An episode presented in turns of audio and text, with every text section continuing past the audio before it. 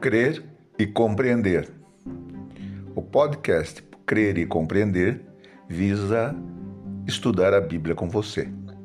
Eu sou José Roberto Cardoso, biblista e formado em Ciências da Religião.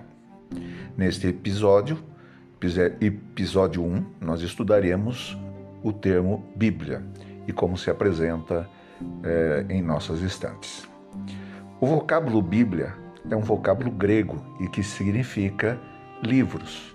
Portanto, trata-se de uma biblioteca, escrita por dezenas de autores e, em sua maior parte, anônima.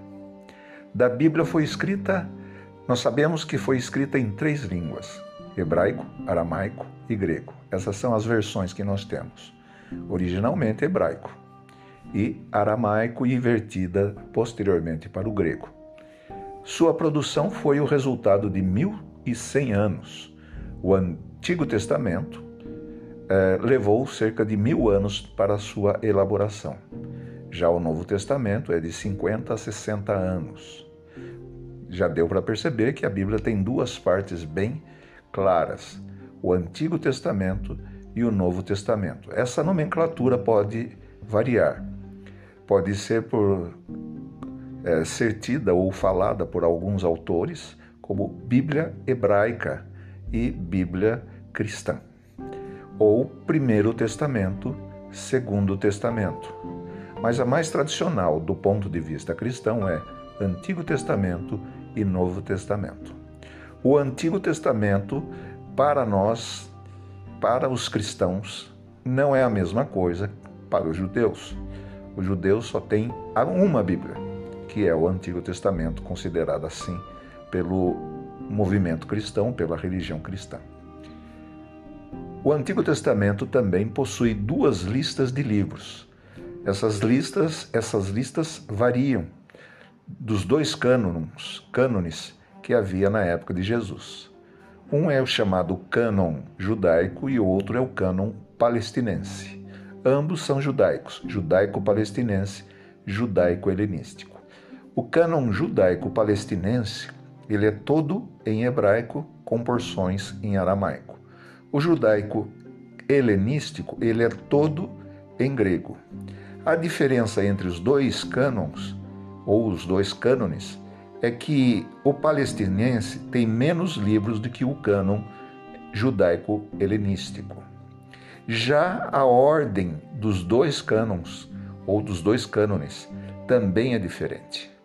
A tradução grega ou a versão grega, chamada de aqui de cânon judaico helenístico, foi a tradução do hebraico realizada no Egito.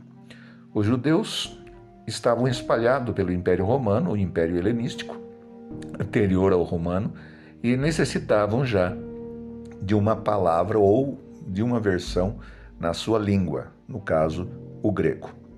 O cânon judaico-palestinense é chamado de Tanakh, um acrônimo que significa as suas partes: Torá, Nebim e Ketuvim. E nós temos aí então três partes.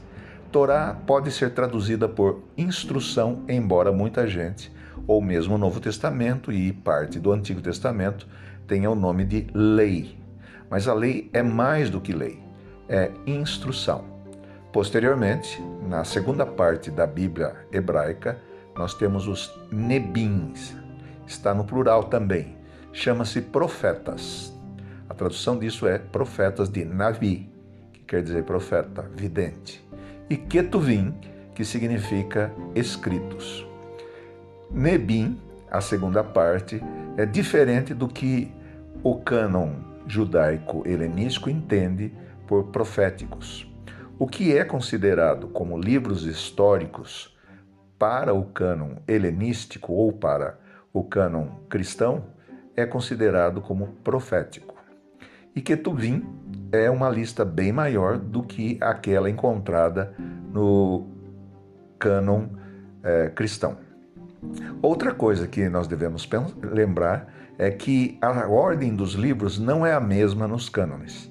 Nós podemos dizer que existe um uma ordem de livros na Bíblia hebraica, uma ordem de livros na Bíblia católica e uma ordem de livros na Bíblia protestante.